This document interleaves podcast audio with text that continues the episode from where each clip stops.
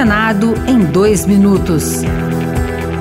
Eu sou Marluce Ribeiro e você ouve agora as principais notícias do Senado Federal desta segunda-feira.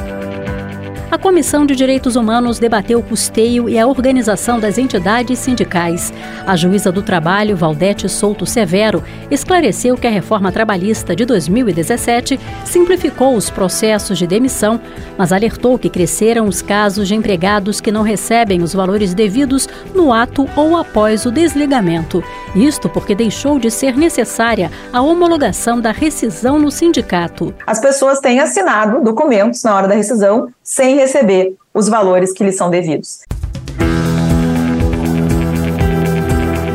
Lideranças do governo se mobilizam para aprovarem nesta semana a reforma tributária na Comissão de Constituição e Justiça e no plenário. O relatório do senador Eduardo Braga, do MDB do Amazonas, prevê cinco regimes especiais de tributação para diversos setores da economia. Com essas exceções, a alíquota do futuro IVA, imposto sobre valor agregado, deverá superar os 27,5%, superior aos 20% cobrados em outros países, como destacou o líder do PL, Carlos Portinho, do Rio de Janeiro. E a nossa função aqui na oposição é não deixar que uma reforma que era para simplificar ou reduzir impostos e depois para pelo menos neutralizar, seja uma reforma que vá onerar ainda mais a classe média e o trabalhador.